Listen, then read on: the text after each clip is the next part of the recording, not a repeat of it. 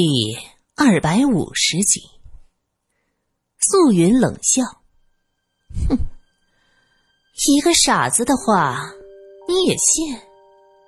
苏小姐，我发现你对我充满了敌意，难道是？”他的眼光在罗隐身上打了个转儿，若有所思的问道：“难道是？”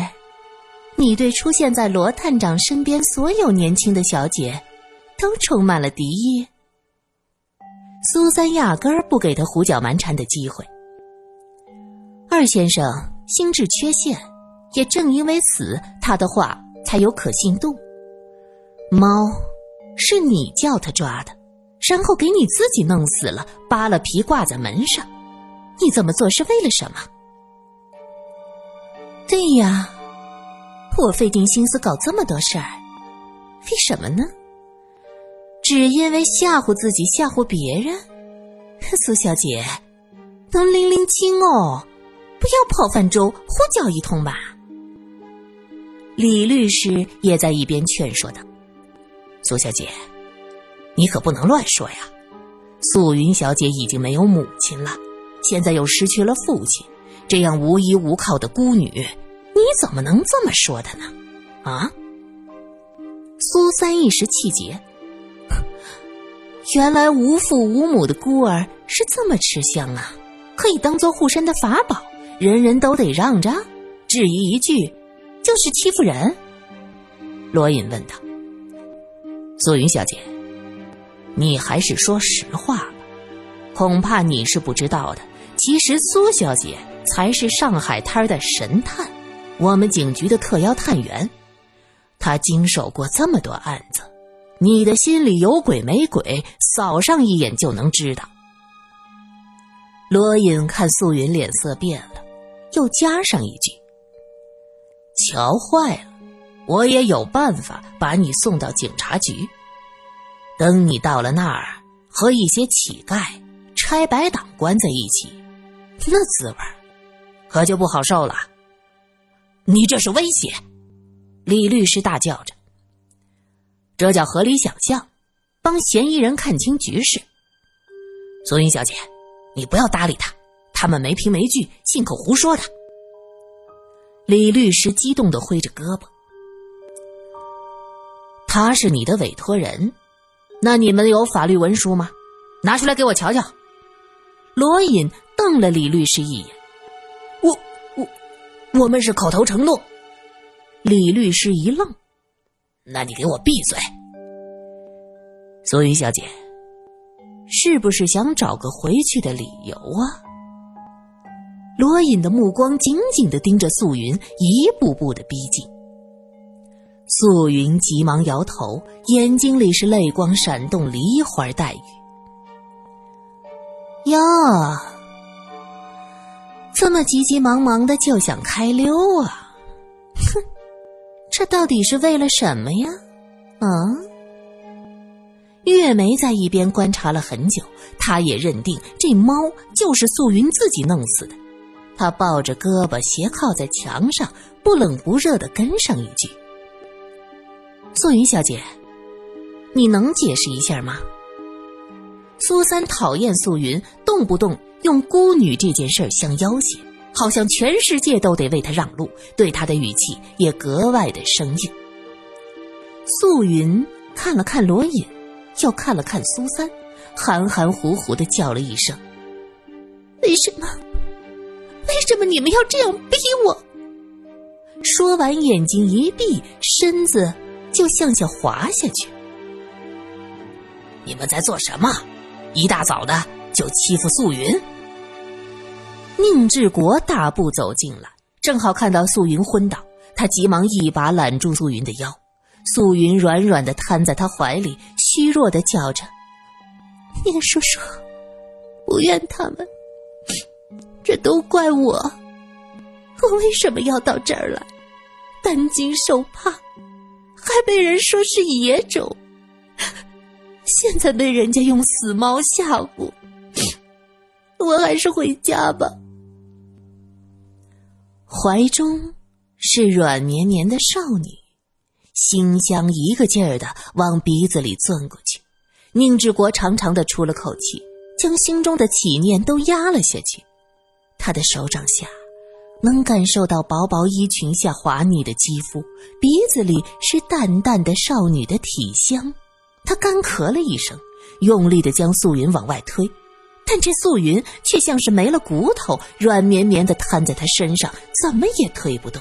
双手更是紧紧的搂着他的腰，嘴里在娇嗔着：“宁叔叔，我还是回去吧，这里的一切就交给你了，你会帮我办妥的，对吧？”宁志国不由自主的点头。苏三冷笑道。哼宁先生，当初是你请我们来查案子的，现在又这样说话，哎，你这样让我们很难做的。宁志国觉得奇怪呀，哎，只是送素云小姐回上海，这怎么就扯上老程的事儿呢？罗隐正色道：“目前咱们没法开棺验尸，不能确定程先生的死因。”可是这才到程家就发生了这么多的事儿，在座的各位可都有嫌疑呀！在事情没有调查清楚之前，谁也不准走。宁志国这些年做生意做得很大，很少被人这么直接驳了面子。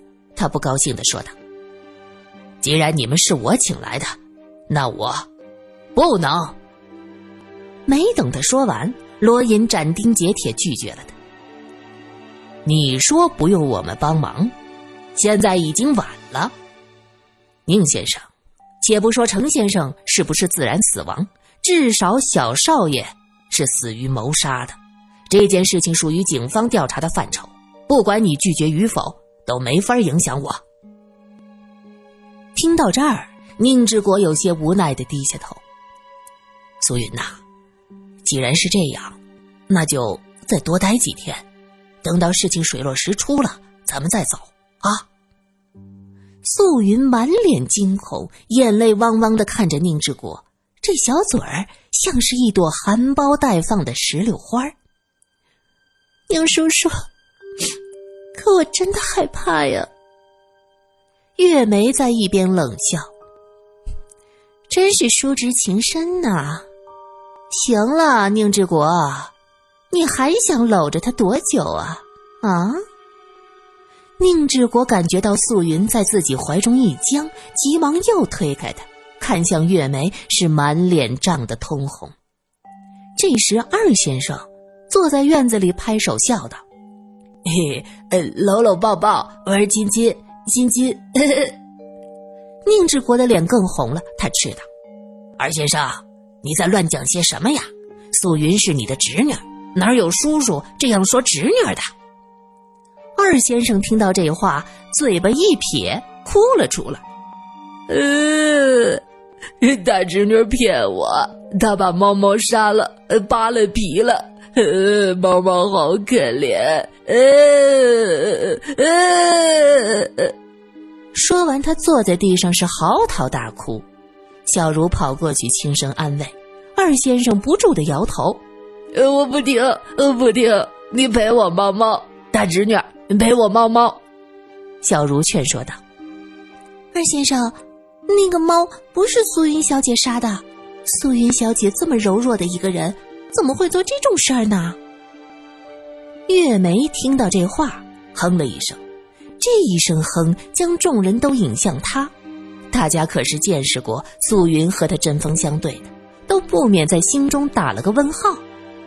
素云可不像表现出的这么柔弱呀，她那么强悍，杀死一只猫挂在自己房梁上，然后找个借口回上海，这完全有可能。因此，所有人看向素云的眼神都有些变化。宁志国想到自己第一次见面，并没有在素云脸上找到他小时候的影子，当时还心存疑虑。后来听到素云讲起一些小时候的往事，才逐渐打消了疑惑。可这会子看到月梅和小茹这样的表现，宁志国在心中也忍不住画了个问号。李律师在一边说着：“既然这样，那我的当事人的人身安全必须得到保证。”月梅冷笑：“哼，你的那个当事人呐，自己吓唬自己，嘿，我还被他吓着了呢。谁来保证我的安全呢？啊？”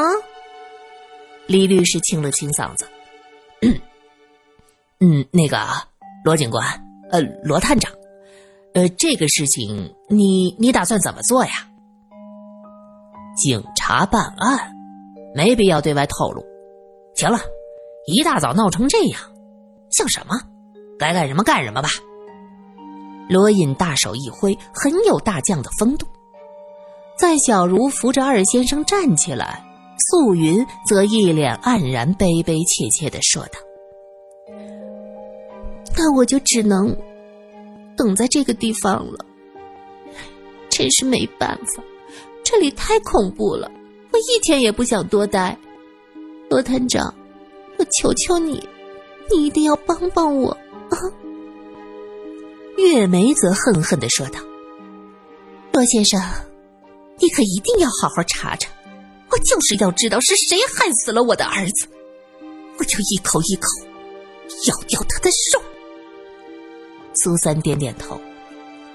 你放心，杀子之仇，我们一定帮你找到凶手。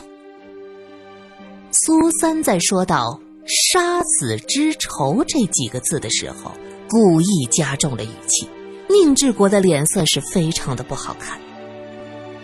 小茹扶着二先生，刚走到门前，苏三突然喊道：“哎，小茹姑娘，我想到你那院子。”去看看那些花儿，花儿，什么花儿？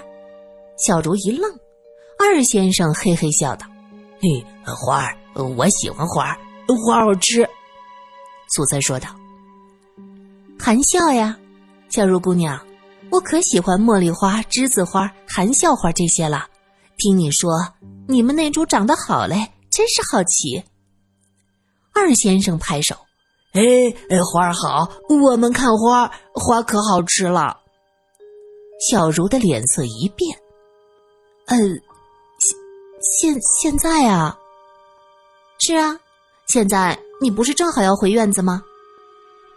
小茹看看月梅，又看看罗隐，喃喃的说道：“嗯，家里现在这么多事儿，去看花儿，这个。”月梅是个聪明人，她能看得出来苏三不是无中生有，一定有他的原因。他点点头说道：“哎，小恒是个小孩子，不敢劳动，大家都跟着不开心。你们去看花吧。”罗隐也说：“那就看看，我也熟悉熟悉环境。”一路上，小茹都走得很慢。二先生在前面蹦蹦跳跳，不住的回头招手：“哎，快点儿，你们都快点儿！